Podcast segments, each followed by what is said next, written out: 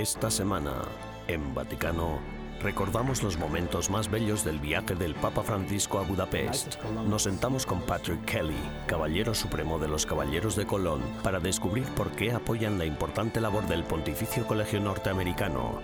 Y continuamos con nuestra serie sobre los apostolados de los seminaristas norteamericanos aquí en Roma. Todo esto y mucho más, a continuación, en Vaticano.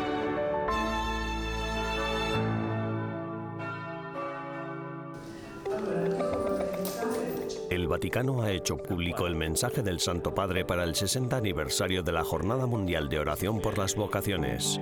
El tema de este año es Vocación, Gracia y Misión. La Jornada Mundial de Oración se celebrará el 30 de abril, Domingo del Buen Pastor. Entre los ponentes de la conferencia se encontraban el cardenal Lazarus Joe Heung Sik, prefecto del dicasterio para el clero, y el reverendo Imon McLaughlin, oficial del mismo dicasterio.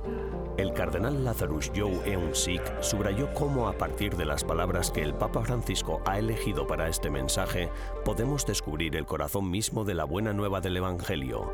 Cada uno de nosotros tiene un lugar en el corazón de Dios, nadie excluido. En su mensaje, el Santo Padre explica cómo no existe vocación sin misión dirigida a los últimos y pide a los fieles que estén abiertos a cumplir las instrucciones del Señor y no se dejen interpelar por las periferias existenciales. De manera que el mensaje trata real y verdaderamente de la oración por las vocaciones. Creo además que en las diversas intervenciones que se han hecho hoy aquí, es importante no olvidar que el mensaje es el de la oración en particular por todo tipo de vocaciones. El Señor nos creó a todos y cada uno de nosotros y tiene un plan específico para todos y cada uno de nosotros y en esa ocasión llegamos a darnos cuenta del amor del Señor por nosotros en nuestras vidas.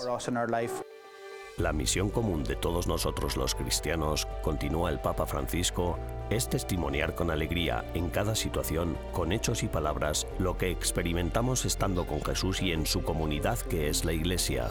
El Santo Padre aborda también la importancia de ser misericordiosos y de crear un estilo de vida acogedor y compasivo. En realidad, el mensaje del dicasterio es que invirtamos todos los recursos posibles en el cuidado pastoral de las vocaciones, que las promovamos, que las fomentemos y, en particular, que lo hagamos con un enfoque sinodal, es decir, bajo el prisma de toda la comunidad y no solo, obviamente, de los sacerdotes, sino de todos, empezando por la familia. En su mensaje, el Papa Francisco se refiere también a la próxima Jornada Mundial de la Juventud, que se celebrará en Lisboa en agosto. Siguiendo el ejemplo de María, el Santo Padre espera que los asistentes al evento de Portugal estén dispuestos a vivir una profunda experiencia con Jesús.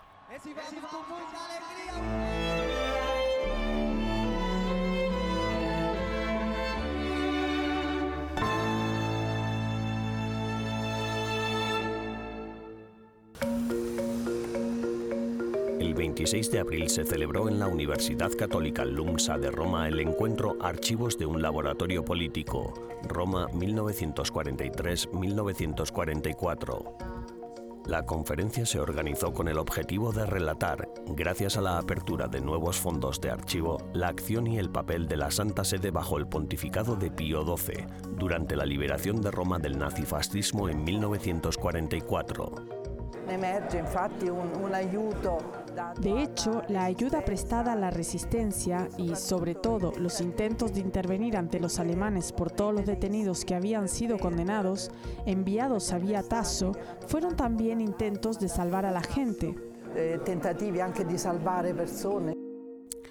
En la Vía Tasso 145 de Roma fue donde el mando nazi estableció la prisión y el cuartel de las SS. A pesar del feroz clima de violencia generado por la guerra, Roma se convirtió también en un laboratorio político, decisivo para asentar las bases de un futuro orden democrático en Italia. Por supuesto, todas las partes presentes participaban activamente, a espaldas de lo que entonces dirigían realmente la lucha partidista. Se daba una unidad y una conexión que también incluía precisamente a la Iglesia. Chiesa. Esta unión, propiciada por el gran impulso de los católicos, sirvió para iniciar el proceso constituyente, que culminó en 1948 con la promulgación de la Constitución Republicana.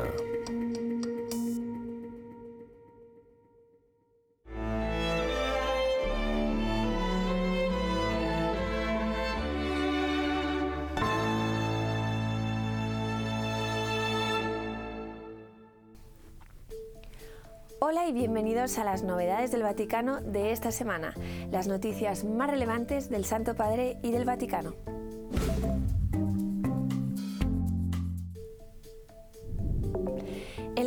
Prensa a bordo del vuelo de regreso de Budapest a Roma, el Papa Francisco se dirigió a los periodistas para informar de que, además del diálogo ecuménico, la Santa Sede sigue esforzándose en facilitar el regreso a Ucrania de los niños expatriados a Rusia durante la guerra. También informó de sus esperanzas de paz en relación con los contactos que mantiene con el Kremlin. El Vaticano ha anunciado que los laicos participarán también como miembros con derecho a voto en la Asamblea de octubre del Sínodo sobre la sinodalidad, lo que supone una ruptura con la costumbre anterior. La Asamblea General del Sínodo sobre la sinodalidad se celebrará en dos sesiones, la primera en octubre de 2023 y en octubre de 2024 la segunda. El mayor cambio anunciado ha sido la supresión de la función de auditor. En sínodos anteriores, los auditores incluían a sacerdotes, religiosos y laicos que no tenían derecho a voto en las deliberaciones sinodales. A partir de ahora, estos 70 miembros podrán votar. Según las nuevas estadísticas publicadas el 25 de abril por la Conferencia Episcopal de Corea, en 2022 había 5.949.862 católicos bautizados, un aumento del 0,2% respecto al año anterior. Los católicos representaban el 11,3% de la población del país, que se ha reducido en 104.000 personas hasta alcanzar los 52,5 millones en 2002.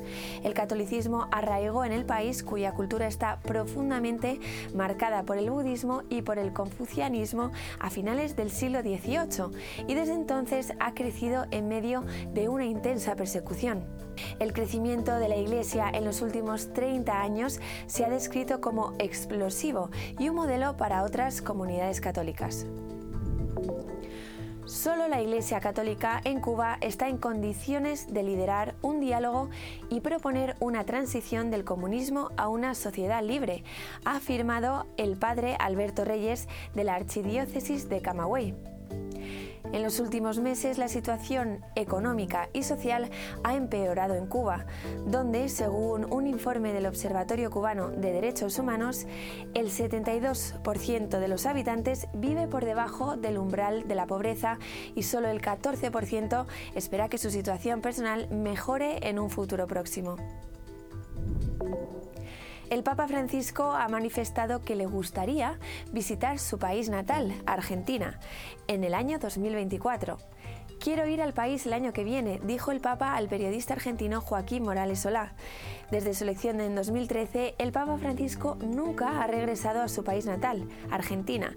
En una entrevista en marzo explicó que se había planeado un viaje a Argentina en 2017, pero que tuvo que ser cancelado debido a las elecciones.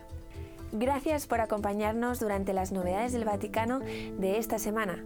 Les ha informado Almudena Martínez Bordiú para EWTN Vaticano.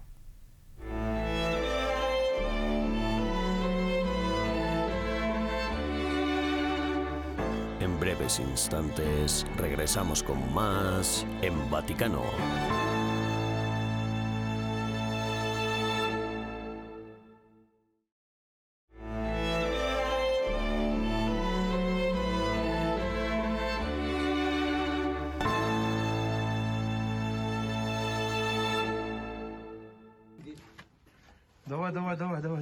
Все, Вперед, идем. Давай. Одевай. вперед, вперед, вперед, пошли.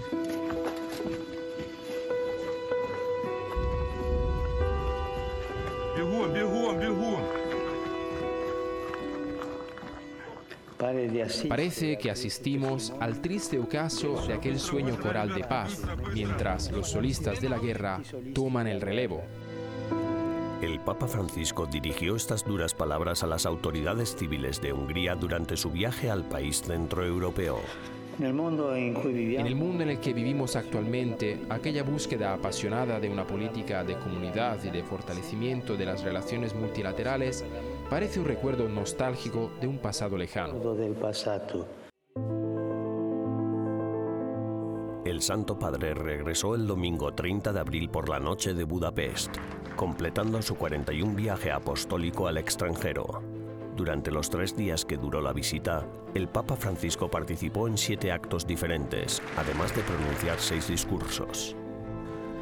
El lema de este viaje papal fue Cristo es nuestro futuro, un tema muy apropiado para él tras su breve parada en Hungría en septiembre de 2021 para la conclusión del Congreso Eucarístico Internacional del país. En aquel momento, Francisco prometió regresar. Hungría es una nación históricamente cristiana de rica tradición. Su capital, la ciudad de los puentes, Budapest, se constituyó hace 150 años a partir de tres ciudades distintas. Aunque los húngaros se alegraron mucho de la visita del Santo Padre, una oscura nube se vislumbraba en la lejanía, la guerra que asola la cercana Ucrania. Hungría y Ucrania comparten 136 kilómetros de frontera. 150.000 personas de etnia húngara viven en el oeste de Ucrania. Hungría ha acogido a 1,5 millones de refugiados de guerra procedentes de Ucrania desde que Rusia invadió el país.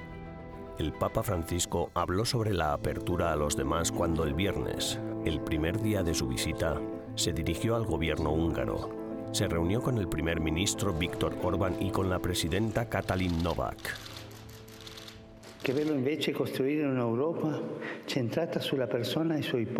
Cuánto mejor sería construir una Europa centrada en la persona humana y en sus pueblos, con políticas eficaces para la natalidad y la familia, políticas que se siguen con atención en este país, una Europa cuyas diferentes naciones formarán una sola familia que protegiera el crecimiento y la singularidad de cada uno de sus miembros. El segundo día del viaje papal, el Papa Francisco, además de reunirse con niños ciegos y discapacitados, se desplazó a la iglesia de Santa Isabel, donde se reunió con los refugiados y los pobres allí congregados. Tras sus citas matutinas, el Papa Francisco mantuvo un encuentro con el arzobispo Hilarión, arzobispo metropolitano de Budapest y Hungría, que anteriormente ocupó el cargo de jefe del Departamento de Relaciones Exteriores del Patriarcado de Moscú. Posteriormente, el Santo Padre se reunió con 12.000 jóvenes en el estadio deportivo de la ciudad, instándoles a tender la mano a los vulnerables y animándoles a aceptar el perdón de Cristo. El tercer día, dirigiéndose a más de 50.000 personas reunidas en la Plaza Kossuth, Lajos de la capital, durante una misa al aire libre el Domingo del Buen Pastor, el Papa Francisco pidió a los húngaros que fueran abiertos e inclusivos, reflexionando sobre cómo Jesús quiere que su rebaño comparta la vida abundante que ha recibido de él. El mensaje del Papa Francisco advirtiendo contra los males del aborto y la ideología de género durante su discurso a las autoridades civiles causó una fuerte resonancia en la nación cristiana.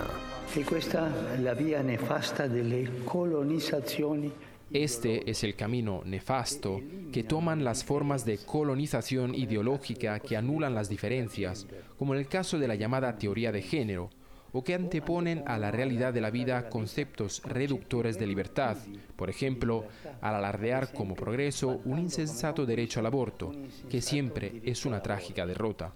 che è sempre una tragica sconfitta. Mientras que el Papa Francisco ha elogiado al país por ser un líder en la lucha contra la ideología de género y la asistencia a los cristianos perseguidos en otros países, el Santo Padre y el primer ministro Víctor Orbán han estado en desacuerdo sobre el llamamiento del primer ministro para frenar a los migrantes procedentes de Oriente Medio y África. El Papa Francisco nos recuerda que debemos acoger al extranjero y que el abrazo amoroso de Dios es para todos. Jesús nos llama por nuestro nombre y nos cuida con un amor infinitamente tierno. Él es la puerta y todos los que entran por Él tienen vida eterna. Él es nuestro futuro, un futuro de vida en abundancia. futuro di vita in abbondanza.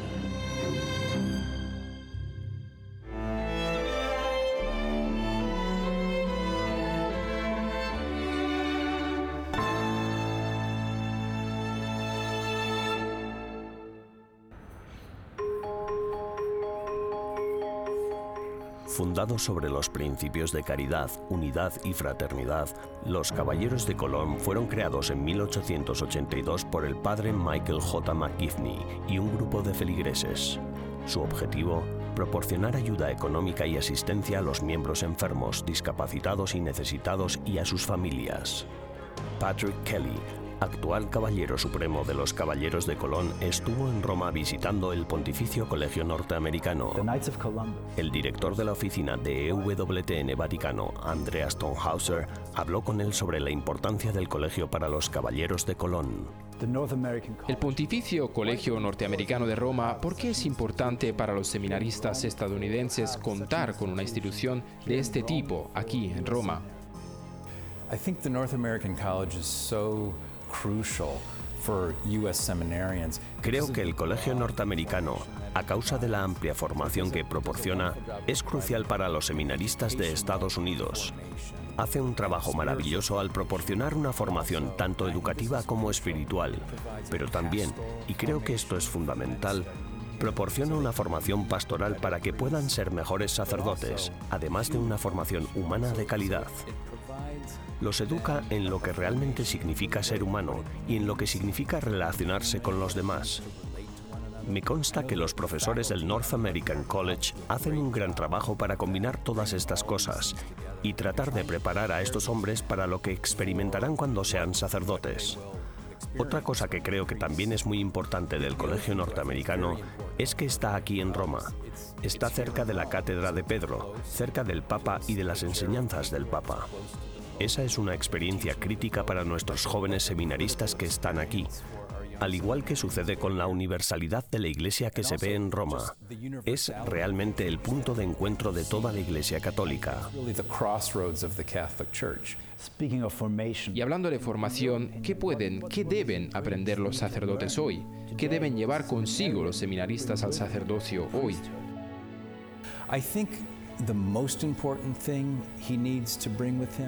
Creo que los seminaristas y los sacerdotes deben llevar consigo el corazón de un padre. Creo que ese es el elemento crítico, pensar en sí mismos como un padre, el padre espiritual de las personas a su cargo y ser verdaderos hombres.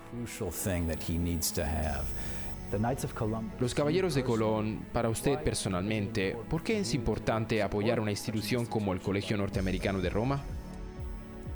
Hemos apoyado al North American College durante muchos, muchos años. Es algo muy importante para nosotros, porque nos preocupamos por el futuro de la Iglesia. Y el futuro de la Iglesia, en muchos sentidos, está relacionado con el colegio norteamericano, al igual que lo está el futuro de las familias. Cuando tienes un sacerdote como el que yo he tenido en mi vida, un sacerdote que llegó a mi familia, que estuvo con ella, eso tuvo un impacto increíble en todos. El ejemplo de un buen sacerdote es un impacto que puede durar por generaciones. Tal vez en ese sentido también especialmente trabajando con hombres jóvenes, ya sean seminaristas o laicos, ¿qué es importante? ¿Qué pueden aprender? Quizás también de su fundador, pero también qué quieren transmitir los caballeros de Colón a estos jóvenes para su vida. Creo que lo que podemos transmitir a los jóvenes, ya sean seminaristas o a cualquier joven, es que llevan una vida comprometida con algo más grande que uno mismo, ¿verdad? Una vida de servicio es, en última instancia, lo que todos buscamos, una vida con auténtico significado.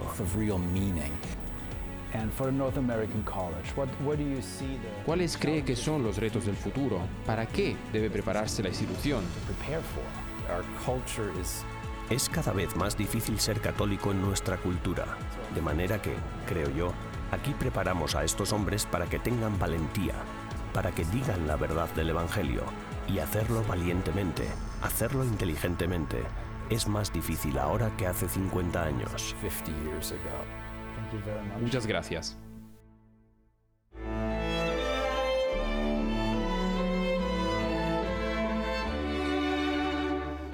Tras una breve pausa, regresamos con más en Vaticano.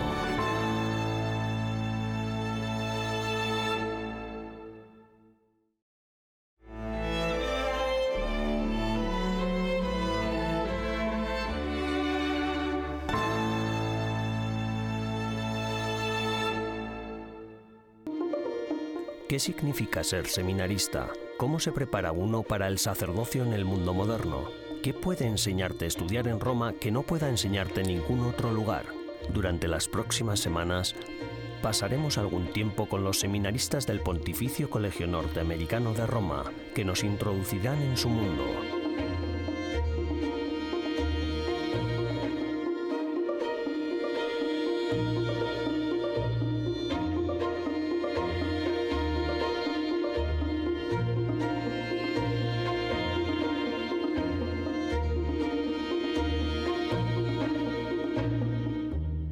Me llamo Chukwuma Odikwe. Soy de la Archidiócesis de Washington. Antes de entrar en el seminario, estudié ingeniería en la Universidad de Maryland. Después pasé un año trabajando como ingeniero. Nunca pensé realmente en que el seminario formaría parte de mi vida. El sacerdocio era algo en lo que pensaba, pero no era algo que estuviera en el primer plano de mi vida hasta que tuve un encuentro en la universidad que realmente me ayudó a ver que Dios podría estar llamándome al sacerdocio.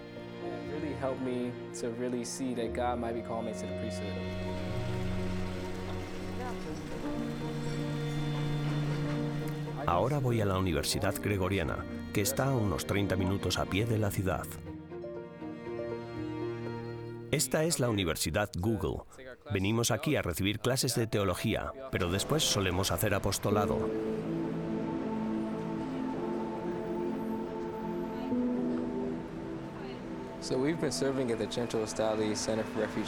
Hemos estado sirviendo en el centro Astali, un centro para refugiados, cosa que ha sido una gran bendición porque las personas que encontramos allí sufren mucho, pero a menudo muestran una gran alegría. Hemos podido servirles comidas y prepararlas. Es algo tan sencillo, pero muchas veces nos acordamos de la gran diferencia que una comida como esa puede suponer en la vida de los refugiados.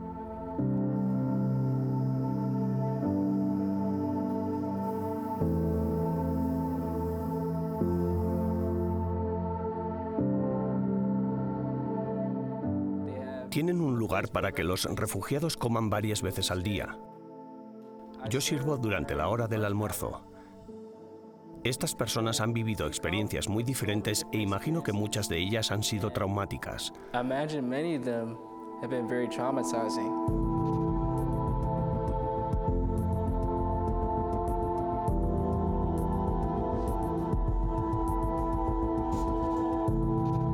Sabemos que vienen de muchos países diferentes, muchos de países africanos,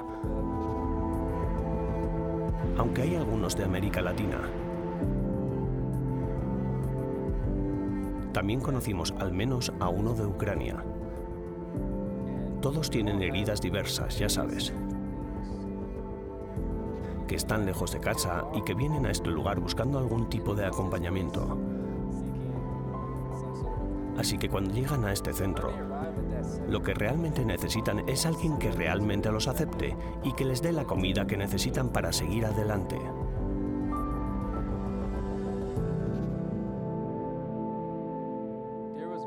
Un visitante que vino un día parecía que estaba teniendo una época muy dura, Recibió su comida y pensamos que fue a buscar otros servicios. Fue a una farmacia, pero al regresar tampoco parecía estar precisamente listo para abandonar el centro.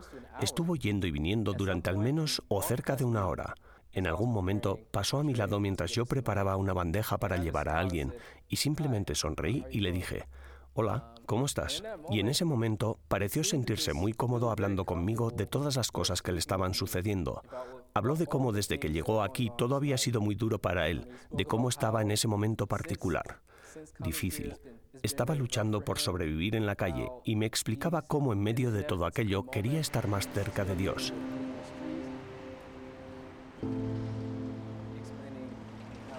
Pero que en aquellas circunstancias le resultaba muy difícil.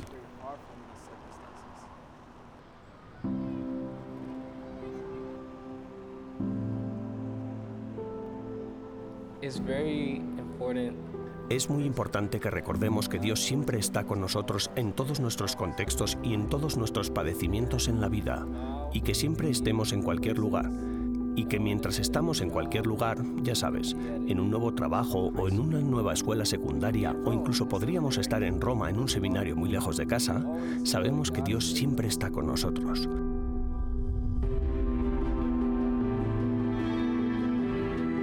Siempre me ha sorprendido que muchos de ellos sean tan alegres. Muchas veces, cuando se trata del apostolado, se alegran tanto de que estemos allí. Recuerdo una vez que estaba con un compañero voluntario del seminario y cuando entró uno de los visitantes habituales, sencillamente miró a la persona con la que estábamos y le dijo, Eres el número uno. La persona se quedó sorprendida, pero te quedas como, antes le decíamos eso a él. Sin duda aquello era un signo de que a menudo había una gran alegría en el centro. De manera que siempre es una bendición poder estar allí en esos momentos y llevar a Cristo y ver lo que esas personas están viviendo. Que pueden ser muy difícil, sí, pero que creo que a su vez es una gran enseñanza del poder que tenemos los sacerdotes a la hora de influir de verdad en las personas que están sufriendo. Y eso es algo que espero llevar conmigo en el futuro.